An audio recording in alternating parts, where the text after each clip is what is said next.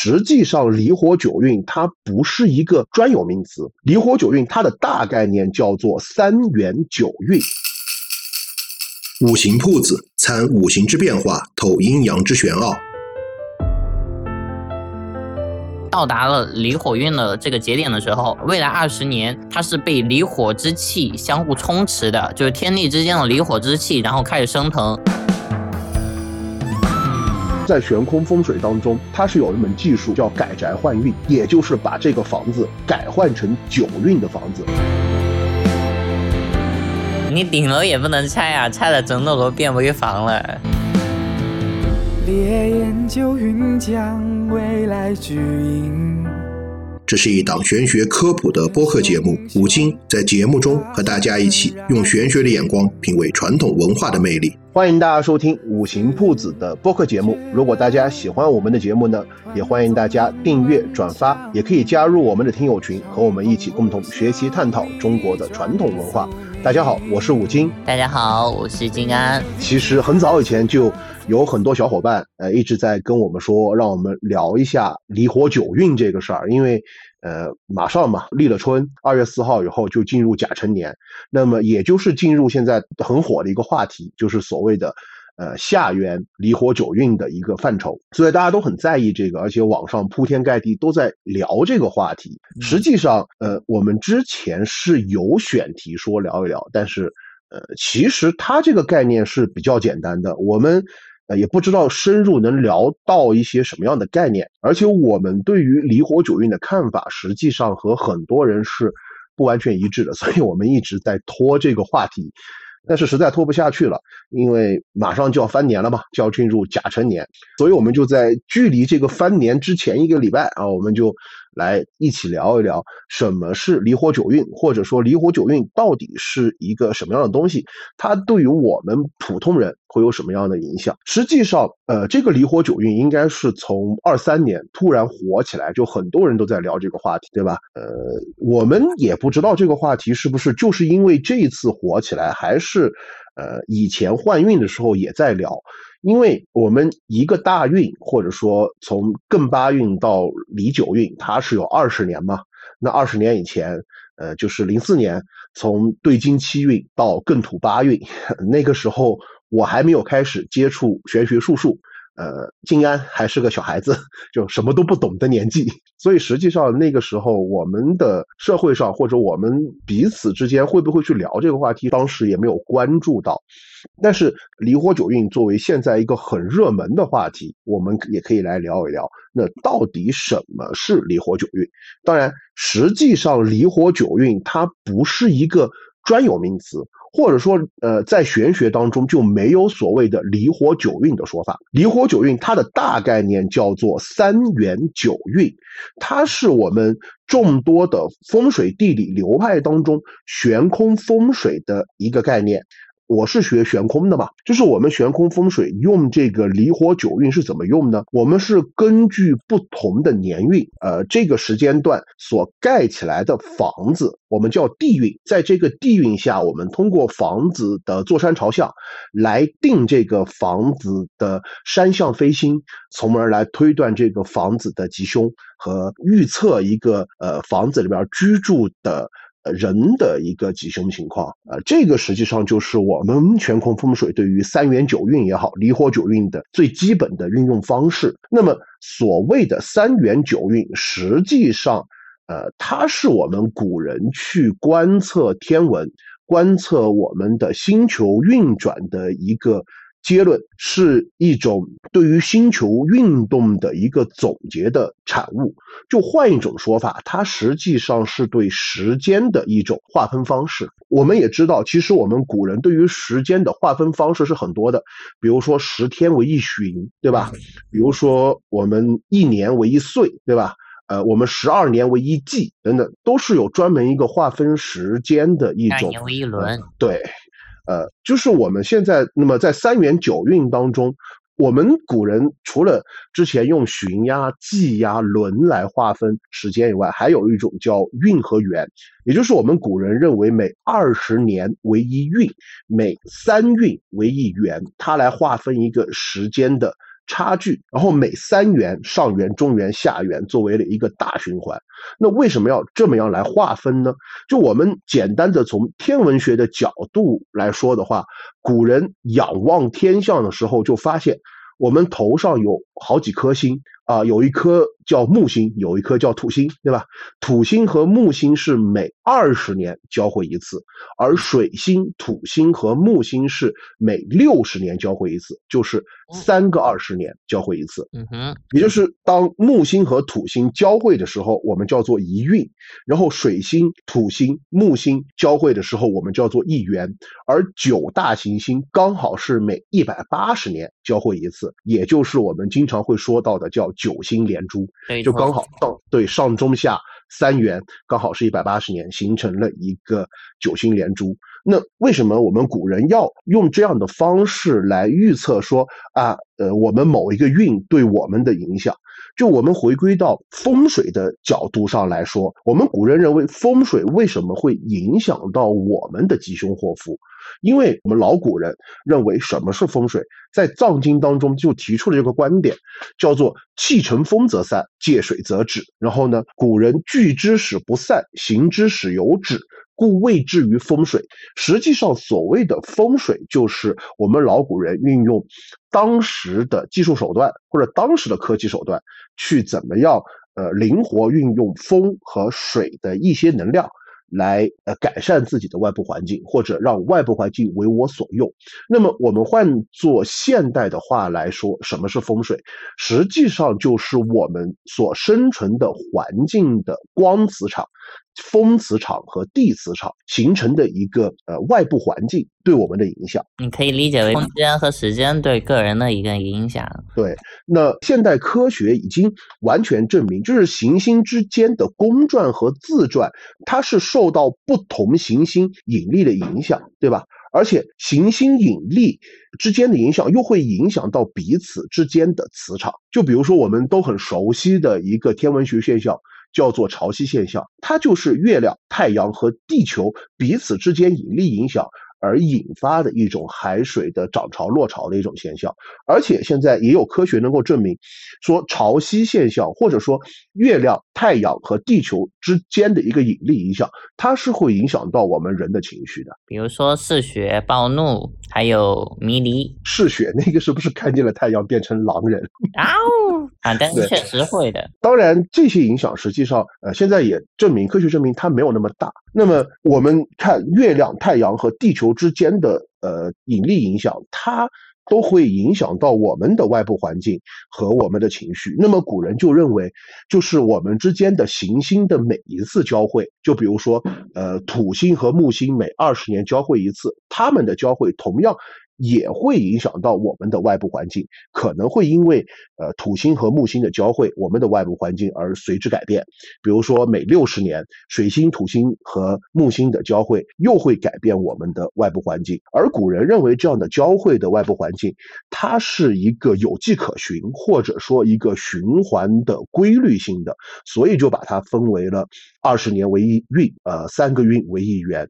最终形成了一个三元九运的概念。嗯哼，那从三元九运的角度来说呢，那三元呢就是指天干、地支还有五行，它们相互一个运转。嗯，三元呢，嗯，它这里面包含了就是什么呢？天干地支的一个相互配合，就像咱们六十甲子的一个纪年法一样。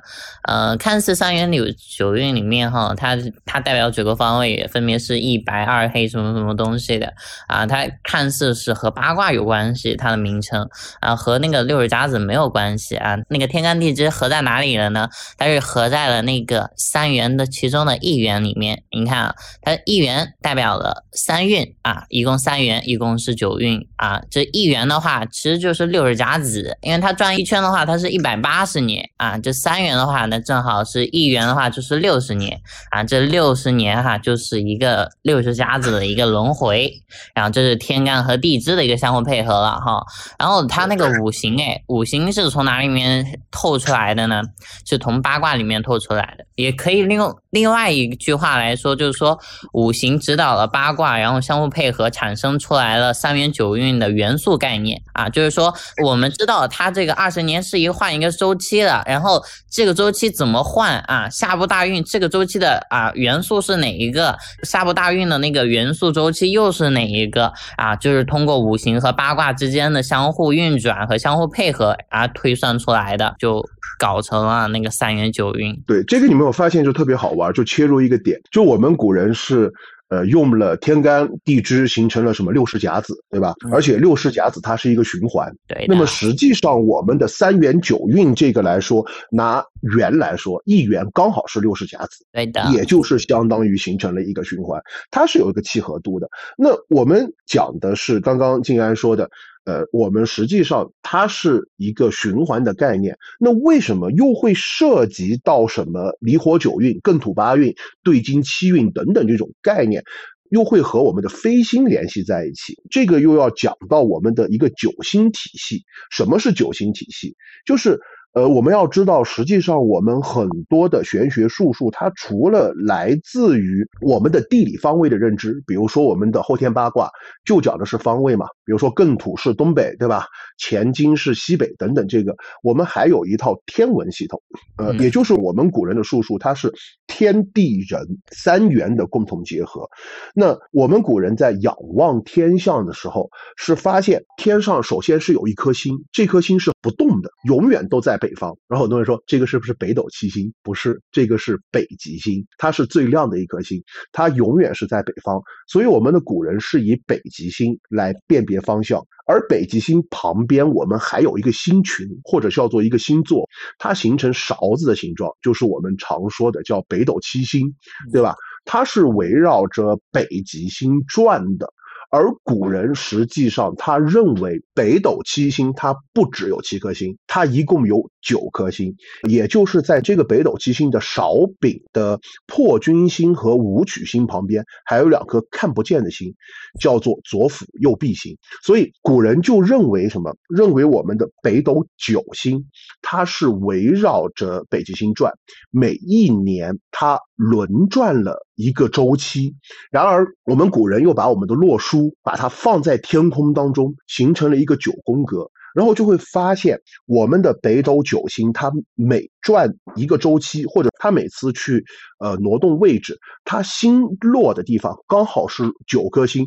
都分别落在了我们洛书的每一个宫位上，嗯，所以我们古人又把九颗星放在了呃洛书的九宫格上，然后它每年不是绕北极星转一圈吗？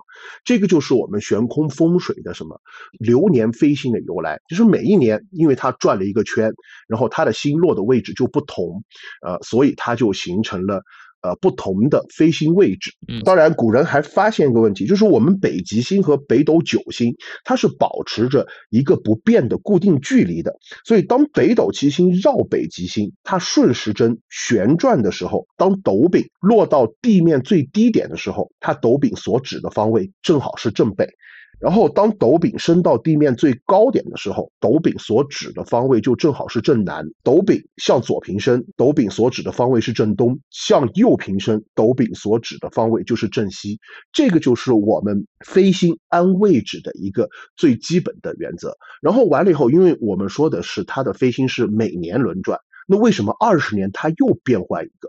这个。呃，回归到一个，我们刚才说，每二十年木星和土星会交汇一次，对吧？那交汇一次，呃，古人认为你每次行星之间交汇的引力作用，就会影响到我们地球的地磁场和光磁场，还有风磁场。那么他就假想每二十年，它可能有一个虚拟的北斗九星，它的位置是相对固定二十年不变，然后二十年以后又因为它的行星交汇又变动一次位置。那这个就是我们每二十年它就有一颗主要的飞星，或者说。主要的一颗星来做主，比如说我们二四年进入到离火九运的时候，实际上是我们的什么九子星，它不变的时候，它这颗星是在什么？是在离宫，所以叫九子离火星。然后它刚好在二四年到我们的四三年这二十年，它落入中宫，就作为什么当值的那颗星，就它发挥的作用是最大的。也就是说，就有点像什么我们的流年太岁，这一年它当值，也就是这二十年，我们的九子离火星它是当值。那么它对于地球的地磁场、光磁场和风磁场的作用是最大的。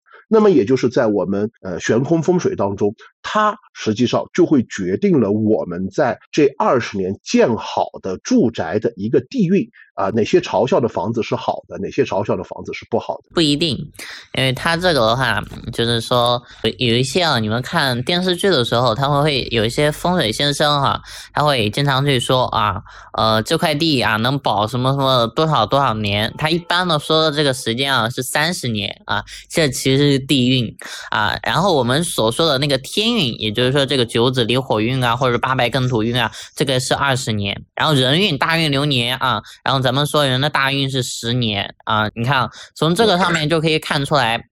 这个人运它是管人的，这个地运它是这个地区的一个变化。那天运呢？天运是一个大方向的，它是整个时空的一个运转。你说白了，有点可以借用那个道家的一套说法的话，就是说天道呃无善恶啊。也就是说，它既然是个天运的话，它是整体天地之气的一种变化啊。因为咱们呃，其实可以说咱们中华民族是一个气的民族啊，因为咱们都是喜欢。用气来表达，也就是说，这个三元九运来到达了离火运的这个节点的时候啊，未来二十年它是被离火之气相互充斥的，就是天地之间的离火之气，然后开始升腾啊。为什么会出现这种现象的话啊，你可以就是通过天文历法啊进行一个解释，因为它确实是因为那个呃这个天文历法指到这个呃星象上面，它才会出现这样的状况。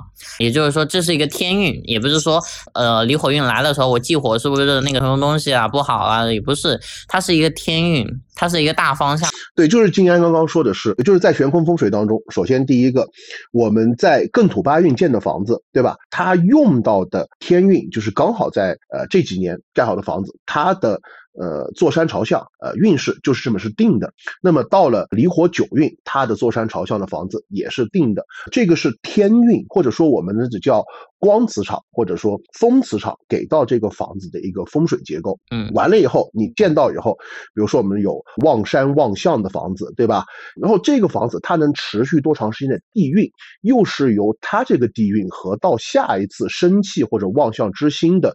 时间长短来决定，也就是首先这个房子好不好，它是决定在这个朝向上，在哪个呃元运上建好的。那么在这个元运上建好的房子，它能持续多长时间的地气，又是由它的地气来决定的。它是两个不同的概念。那个天运的话，就是八字里面的圆盘。啊，就是在这个时间段啊，建建造出来了，它进气啊，能给它注入到什么样子一个啊参数啊，就是它的圆盘。而那个地气啊，这个地气能够供养它多久，然后怎样供养它，什么时候供养的好，什么时候供养的坏，什么时候平仄，然后这个的话就是人的大运。这个实际上它就会和。我们是离火九运还是艮土八运，关系就不是太大。它是相当于享受这个土地的养分，能享受多长时间？那我们既然讲到这个是个悬空风水的概念，那肯定在风水上，呃，对于离火九运，它选宅看房，它是有一定意义上的帮助的。也就是我们离火九运的房子应该怎么样选，能够占到这个天时，就是我们在离火九运选什么样的房子会好一点。当然，所有的占天时的房子所指的不是你去买在艮土八运，就是零四年到二三年，或者说叫对金七运，也就是，呃，也就是八四年到零三年这段房子，而是二四年以后封顶的房子。哪些房子的朝向是比较好的？比如说坐北朝南、坐东北朝西南、坐东朝西、坐东南朝西北的房子，那尽量选。背后有高大建筑物或者有大山倚靠的房子，嗯，如果是坐南朝北，坐西南朝东北、坐西朝东，或者说坐西北朝东南的房子，那尽量去选什么主阳台或者入户门外的外明堂是开阔的房子。这样的房子，如果在我们二四年以后封顶的这种新的小区或者新的住宅，按照这样的方式去选住宅，你能够占到一个比较好的天时。嗯。其实这种感觉哈，就有点类似于，嗯，这二十年流行这个样子，然后，嗯，那那个前面的那二十年流行的那款房子，到了这个时代的话，它过时了。那很多人就会觉得，啊，如果我的房子是在艮土八运建好的，怎么办？就是说，呃，有的房子，比如说坐北朝南的房子，我背后有高大建筑物或者大山倚靠，但是我这个是艮土八运的房子。我怎么办？实际上，在悬空风水当中，它是有一门技术，我们叫改宅换运，也就是把这个房子改换成九运的房子。我们首先讲一个房运或者地运，这个房子是什么时候？呃，它占的这个天时在什么时候是有个前提，就是在什么时候建的，也就是你在什么时候生的，那么你就是什么样的命。你不能说，哎，我是艮土八运的房子，我能不能把它变成呃离火九运的房子？呃，这个就像我是呃零五年生的，我能不能变成一五年生，命会好一点？理论上可以，怎么办？把房子拆了，重新建一个。嗯，也也有一些就是比较呃偏门的一些改风水的办法，就是说把你原局的格局啊，就是说这个房子主体结构不给你拆了，然后但是把它的坐向啊、门框啊，然后改一改。但是我感觉和重建差不多了，就相当于拆掉了嘛。当然。呃，就是还是回归到刚刚我说的，就悬空风水当中，它有一个技术，我们叫改宅换运。按照古法来说，其实改宅换运是非常麻烦的。我可以大概说一下古法改宅换运的方法是什么，就是要把房顶掀开，你不用去拆墙。就是把房顶全部掀开，然后用太阳晒七十二个小时到一百个小时，然后再重新封顶、重新装修，然后你就会把八运的房子变成九运的房子。那现在城市住宅小区除了顶楼可能都做不到。不是你顶楼也不能拆啊，拆了整栋楼变危房了。对，那。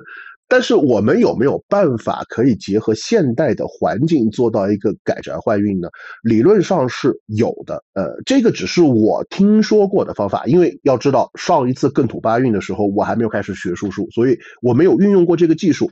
呃，我只是知道有的。呃，师傅他会用这样的方式来尝试改宅换运，就是把一个八运的房子变成九运的房子，特别是城市小区是比较适用。怎么办呢？首先，这个改宅换运是适合什么样的房子？刚刚我们不是说了，我们在九运的时候选九运的房子，应该呃选的朝向主要是有什么样的条件？比如说呃背靠高大建筑物或者大山倚靠的房子，选哪些朝向的？前面外明堂很开阔的，选什么样朝向的好一点？那当然，如果你的房子不管是七运还是八运的房子，如果你是坐北朝南、坐东北朝西南、坐东朝西，或者坐东南朝西北的房子，而且你的房子后面是有高大建筑物或者大山，然后你就能怎么站到九运的呃这个天时，或者说坐南朝北、坐西南朝东北、坐西朝东、坐西北朝东南的房子，你前面是个很开阔的外明堂。然后你也可以怎么去利用到九运的这个天时？呃，一个比较简单的改宅换运的方法，就是第一个，你要把你的窗户全部拆掉，然后要让所有的光线能够晒到你房屋的中宫，就是你的房屋正中心，要晒三天，还要通气。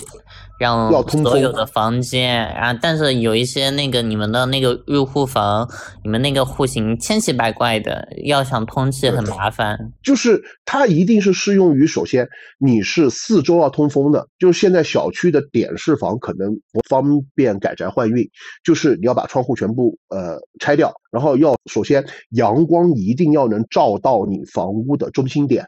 要照三天，这个是第一个。第二个，呃，照完三天以后，把窗户封上，然后开始重新装修啊，这个是可以把你的房子变成呃九运的房子。那么第二种方法，呃，它没有必要去拆窗，但是你还是要把所有的窗户打开，要通风，通风三天以上，然后完了以后要把你的灶台砸掉，重新做灶台。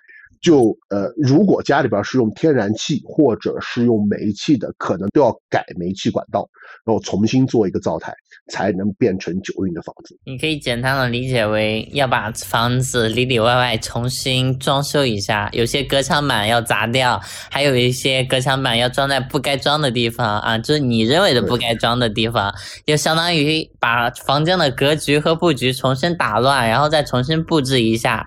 但我感觉的话，有这这个经历的人没有必要去重新买，他可以直接重新买一套了都。但是没有这个经历的话，你这样心里想这个东西的话，我推荐你养好自己的风水吧，养好个人的风水。这个的话就交给他们去玩就好了。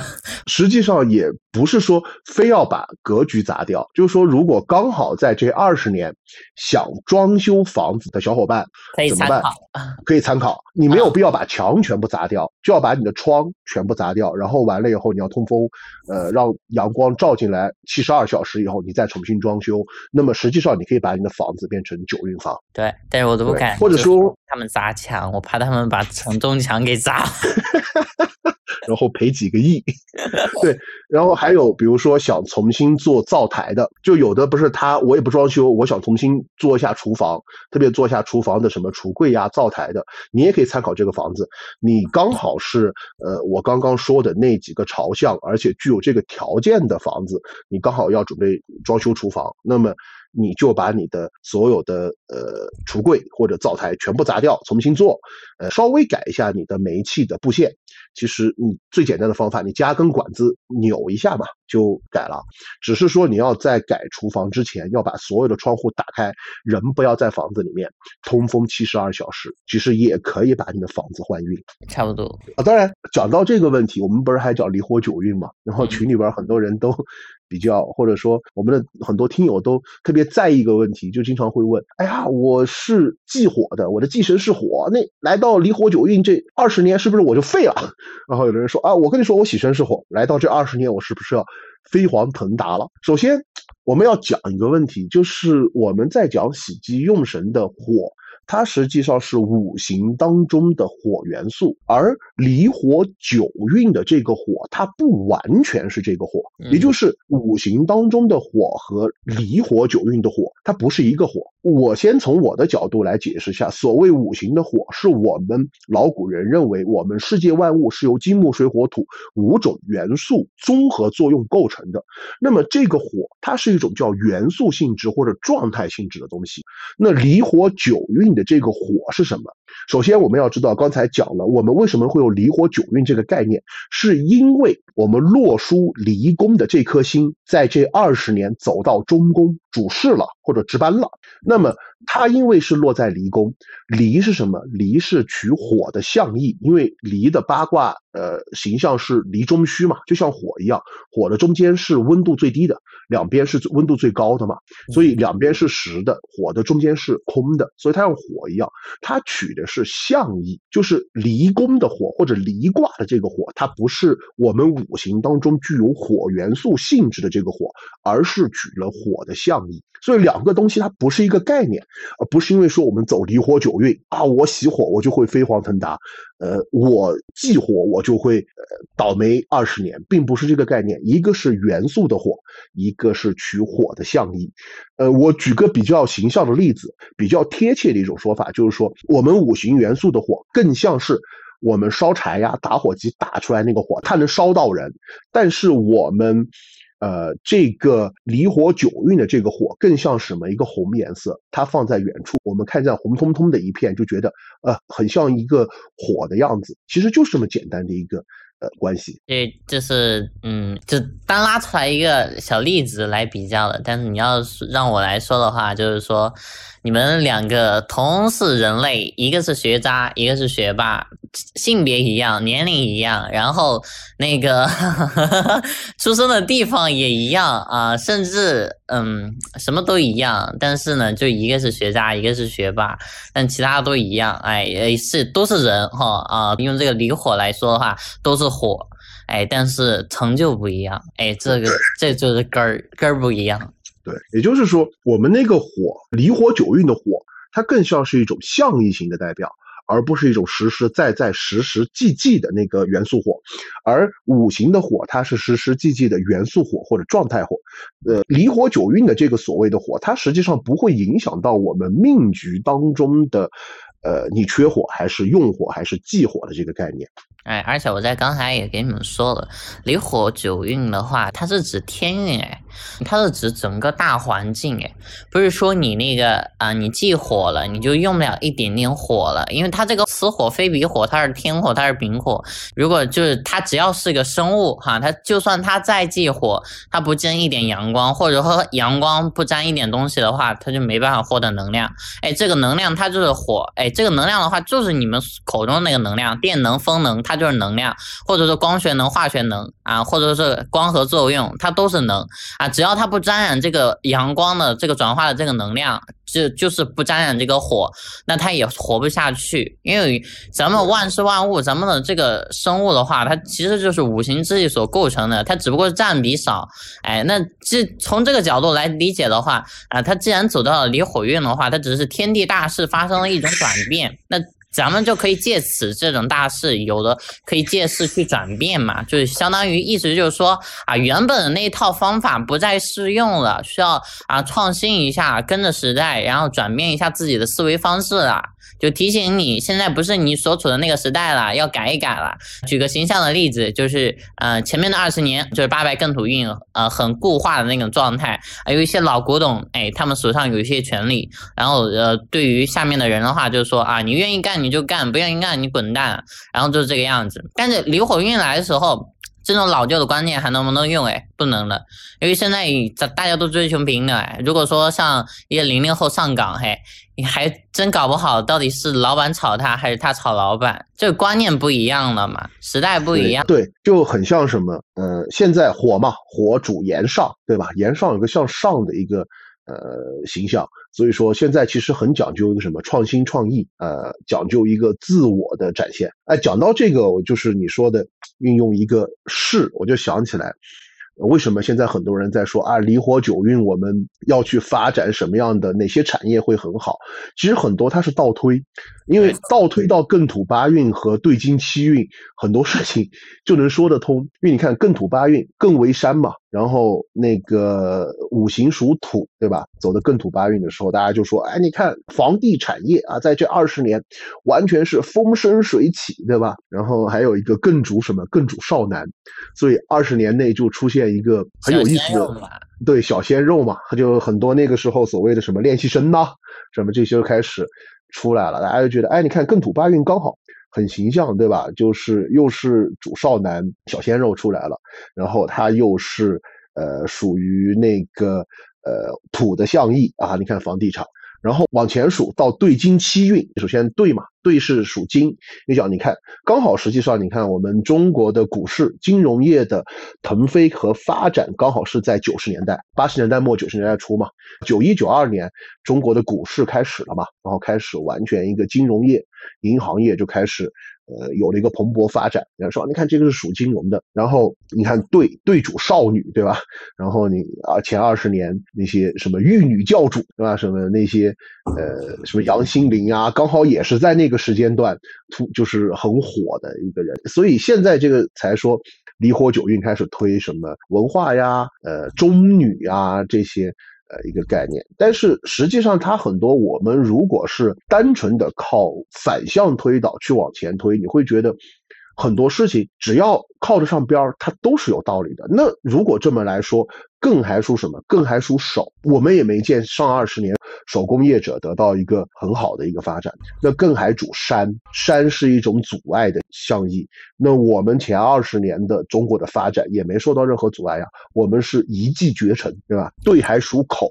也没见前四十年有很多的什么口舌争端呐。嗯，其实他他这里面的话需要引用一些道家的概念去解释它，就是说道家的话讲无生于有，有生于无嘛，无有一生啊，互生一体嘛。说白了就是说，只要这个离火运，哎，离火运它属于无，因为它始终不是实实在在咱们看得见摸得着的一个东西，它就属于虚的。啊，就属于阴啊，我拿阴和阳来给你举例啊。离火九运的话，它只要没有落地，不是一个实实在在摸得到的东西，它就是虚的。那如果这个离火九运，它想对于啊咱们现实生活中产生一点影响的话，它就要转转变为从阴变成阳，也就变从虚变成实的一个状态。哎，它在转变的过程中，它不是说它想变什么它就变什么，它需要依托于事实的一个整体大势的一个发展。其实我觉得我们去推或者说去。推测离火九运到底哪些风口或者说产业能够发展，它是有一个前提，它一定是呃要符合当下的一个社会环境和一个发展趋势的。比如说最简单，火主什么？火主争斗，那你去当军火商吗？我们能说未来二十年军火行业是最好的行业吗？那不一定啊。嗯，哦，也未必。嗯，你得了啊，嗯，而且还有一点，就是说，啊，那这一百八十年一个轮回啊，咱们中华上下五千多年的历史，哎，大哥，这多少个一百八十年啊？那如果说这个离火它的主科技、主文化。那历史上得出现多少次百家争鸣啊？多少次那个科技大爆发呀？你想想也不现实啊！它要依托于当代的时代的背景性，还有时代的一个局限性，然后进行去反推。因为这个离火它是一个大方向，哎，这个大方向到底是哪个区间快，还需要根据当下的时局去判断出来它到底是哪个区间，这样的话才是它所对应的一些风口。对。所以，我们实际上去推离火九运，它到底哪个是风口？它一定是要结合现在的一个现实环境。比如说，好，我们说离火，它主科技，对吧？主发展，主向上延伸，那一定是结合在现在的这个科技或者说现在的一个事物基础上，它向上发展的。因为我们如果按照五行相生的理论来说，木生火，木主取之，它是一个生发的过程，就刚刚开始发展萌芽的过程，到了火才是完全开花。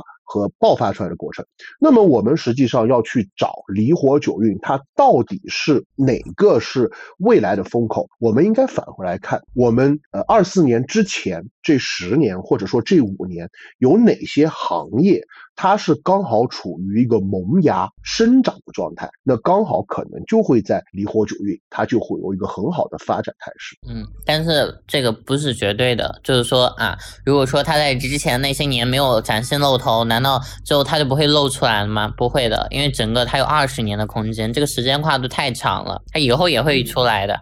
呃，比如说现在呃这个科技技术没有突破，在之前也没有人研究这个板块，难道你说未来二十年就没有人去做这这件事情？它难道不可能成功吗？还有可能短短一两年就直接研发出来了。对，但是我们要去推啊，如果按照一个事物发展的基本规律来讲。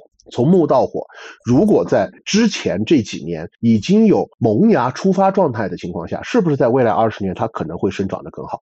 比如说人工智能，比如说 AI，对吧？比如说呃我们的一些新能源，它是不是因为已经在之前有萌芽的状态了？那么在未来这个延上的二十年，或者说离火的二十年，它就会有一个呃喷发或者说一个发展的一个很好的态势。对的。那对于就是离火九运所对应的一些。风口啊，就是我们就结合一些东西啊，也也就是稍微的整理那么一点点啊。首先啊，就是咱们从。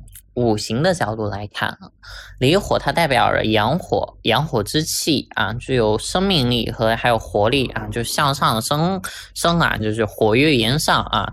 也就是说，这个火只要这个火的象意，它是往上走的一个升腾的状态，它为火啊。因此，就是在九运离火期间啊，就是人们的话，他能会关注到哪一些行业？就比如说刚才呃，古今他也说过了，就是说新能源。其实，在之前的话，咱们国家有很多地方都已经开始做风力那个发电，还有水力发电，这就是新能源嘛，对不对？还有电力，电力产业，现在现在的特斯拉，还有现在的半导体，这个其实都是和电力挂钩的。制造业怎么了？制造业转型啊，制造业之前的重工业，现在发达国家他们之前在去工业化，现在又是重返工业化。哎，你从这里面就能悟出来一些小小的嗯小点。啊你讲到这个，就是西方社会它会有一个呃重返工业化的道路，我就想到一个问题，就我们是从艮土八运走到了离火九运，对吧？嗯。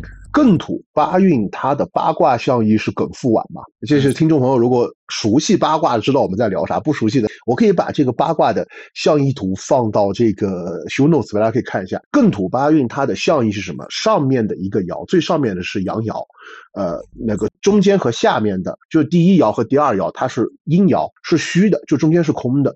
那它可能取一个象意是什么？我们为了要一个很好的成绩或者表面工作会发展的很快，实际上我们的内心是空虚的，或者说我们的。核心技术是空虚的，就很多是表面工作，所以到了离火九运，我们的一爻就最下面那个爻，它填实了，也就是静安刚刚说的，很多呃欧美国家它会重走工业化，为什么？会目的是为了完成基础化的一个填实，也就大家会发现，哎，我们走了那么多年的发展，哎，发现很多表面上的数据很好看，但是我们实际上的核心技术支撑力是不足的，所以很多会回到去重新去重视基础的一些填实和基础的一些研发。所以我倒觉得静安说这个有了一个思路，就是我们还有个风口，它不一定是在什么。科技的发展，或者说一些表面上的东西，它可能会在基础的理论、原始理论的呃一些发展方面，反而也可能是一个行业的机会。嗯，这样讲到这个层次的话，其实就是我稍微给你们打开一个口子啊，就是说对于一些高校的，他们就是你们有一些学哲学专业的。还有一些学自然，嗯，就是人文社会啊、发展啊、规律啊，这这呃一系列的东西，甚至一些呃在西方国家留学的学神学专业的这种哈，你们就会有感触到，就是这种情况下，我刚才说了那么多产业，它都是物质上的东西，对不对？哎，但是你会发现，哎，人在物质发展到一个鼎盛的时候，不愁吃不愁喝的时候，这时候我是不是该享受了？其实就是经济基础决定上层建筑嘛，这句话咱们从小说到大，这句话其实一点毛病都没有。就是咱们这样的话，哎，科技它是一直往上走，它总要发展到一个相对稳定、相对呃持呃，其实现在就已经相对稳定了，就是持续的增长嘛，对不对？现在没办法说什么，它就是一个持续的增长。哎，这种情况下，它的。科技的稳步已经不用担心了，它就一一直的就持续稳定的往上走，哎，它就已经那这个时候咱们有多余的精力，哎，这个时候就会发现咱们的内心是空虚的，就关于就是说啊物质已经满足了，就开始追求精神上的一些东西了，因为咱们都吃饱了，吃饱了以后就开始想了，哎，就开始思考了。这个刚好就是契合到，不是有的人会去说。呃，未来离火九运，呃，文化复兴嘛，第一个是文化复兴，第二个是心理学和哲学，呃，它会有一个发展。其实回归到一个刚才我们不是说就着金安的话题，刚才我们不是说，呃，因为我们科技的表面发展的很快，会发现支撑我们科技的基础。理论是不足的，然后大家会返回去，因为从梗复完嘛，它呃里面的都是空的，那么到了梨，它就开始从最下面的开始填实了嘛。对，一样的，呃，我们之前二十年，实际上我们的物质生活是急速发展的，对吧？不断的在满足，就是可能每一年两年，我们就会发现我们的物质生活就。又丰富了一点，又多了很多物质上的需求，然后人们慢慢就会发现精神很空虚，或者说心理很空虚。然后到了离火九运，从象意上来说，更土到离火，也就是从下面开始填实，大家会折回去。呃，会去找一些心灵的慰藉，或者说一些心理上的一些满足感。那么这个时候，实际上有哪些行业？为什么说心理学会是一个风口，或者说哲学或者基础理论，它会是一个风口，也是从这个项意推导出来的。嗯，那就比如说，还有的话就是关于文化这个产业的话，其实的话，你看哈，就是咱在之前的话，咱们在改革开放，咱们是一直在学习西方的一些先进的东西，甚至都要西化什么。的东西，有些人就是那个激进分子，他们说啊，全面啊西化，就比如说呃，那那是好多年前了，那就是甚至是呃建国之初了，那些有时候甚至要废汉字啊，甚至认为就是咱们的所有东西都不好的。那个时候啊，就其实就是一种说白了哈，我就说句大不敬的话，那叫极度自卑的一个状态。哎，其实确定这个是能说的吗？是可以的，你放心。我有点害怕。也就是我说句大不敬的话，那其实就是极度自卑的一种状态，啊，但是等到后面的时候，那那其实还是一种高级知识分子的，然后那种觉悟的，哎，我告诉你，等到后面的时候，啊，一些就像六十年代和七十年代的时候，一些叔叔或者阿姨，他们是什么？他们移民，为什么？因为他们认为国外的月亮比国内的圆，为什么？因为骨子里面极度自卑啊。就觉得家里面什么时候发展都不太好啊，什么时候都比不上人家。哎，当时确实咱们确实比不过人家啊。但经过这几十年的高速发展的话，咱们国内的话，我已经说了，咱们完成的第一步就是物质上的充裕啊。其次的话。在于之前上，他们对于我们文化上的一种碾压，但是你觉得能碾压吗？上下五千年啊，就他们那些西方的一些国家，只不过是几百年的一个历史，怎么碾压？现在的话，咱们提出了那个文化自信，等到零零后和一零后之后的话，甚至九零后，他们渐渐的开始就是说很不屌西方了。为什么？因为他们就是从九零后那一代开始的话，他们就开始平等的对话了，就将自己平等于西方。哎，等到那个后面的那个零零后的话，他可能会更傲一些，就开始文化自信起来了。国潮复兴嘛，对嘛？这就是文化复兴。哎，如果说有一些人的话，他要做那个文化榜业的话，你就要抓住呃这个风口，就是往这个方向去走。其实还是回归到那个问题。呃，我觉得我们去判断，或者说说，哎，哪个是风口，还不如说我们告诉大家怎么去判断哪些是风口，就是从更到离的过程，对，也就是我们回归去反馈，或者说去寻我们根的过程，对，是我们未来的风口，就是或者说去寻找我们内在内心的这个过程，它是风口，因为更是里边是虚的，外面是实的，很形象的说。你是一个有钱的暴发户而已。对，那到了离，我们追求的是什么？我们追求的不单是个暴发户，我们可能要去做贵族。贵族他不单是有钱，他是文化和财富的一个综合体。所以很多人就会去追求文化的东西。那么一样，如果我们去看一个技术，它走得很快，走的表面很繁华。但是它可能内中心是空的，那么这个时候我们去追寻这个技术的最基础的层面，从内部去填实它，它也是风口。对，这样按这套思路来走的话，那从这个方向的话，就是说在之前那个更土的话，大家之前的话，那就是一个吃饱的状态。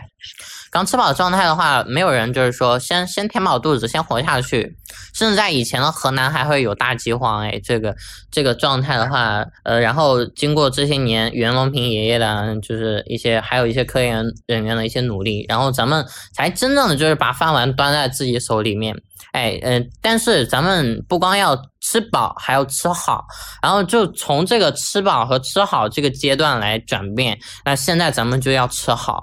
哎，你看，从近一两年啊，它其实不是说到二四年，它就一定就直接就变成那个样子，它是有一个呃有一个衔接的。你就比如说，从那个疫情的时候开始，咱们就开始关注了食品健康，甚至更早一些发达的一些地方，像北上广深，但就开始啊，什么是呃加点盐，或者说什么。什么就吃什么水果养生，或者说更健康啊？一个呃，就是吃苹果吃水果，然后这样啊更加有利于小孩子的一个免疫力的一个啊，就是全面的一个发展。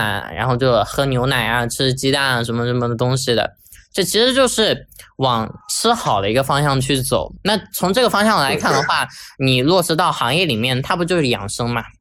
而且中医有一个非常重要的一个概念，它就是药食同源。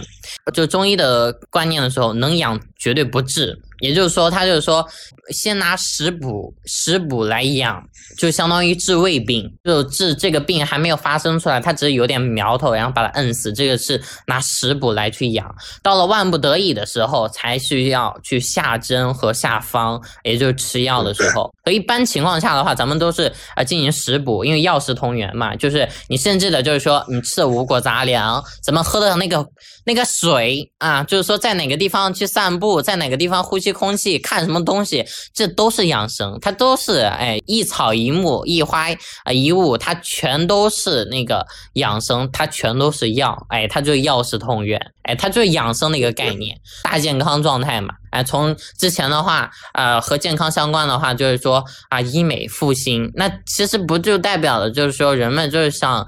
更更好的去展现自己，让自己状态变得更好嘛，对不对？嗯，让我再落实一点，再进步一点，就是说啊，医美的尽头是养生啊，已经不再追求皮面上的美了，要由内而外的一个美啊，甚甚至到现在的话，有一些年轻的呃小哥哥或者小姐姐，他们会说啊，虽然就是说我嘴上就是说我天天就是要死要活的啊，嘴上表示一个就是说死了就死了，活着活着就算了，但是主打一个身体是不能出现一点事情，现在。就是脆皮大学生的一个概念，就他们都是这个样子。我觉得，呃，现在很多人不是在说，呃，离火九运嘛，是美容行业和那个医美行业的复兴。其实我个人会持一个稍微不同的观点，就是回归到一个，我更认为所有的一切，大家都开始去叫向内求，而不是向外求。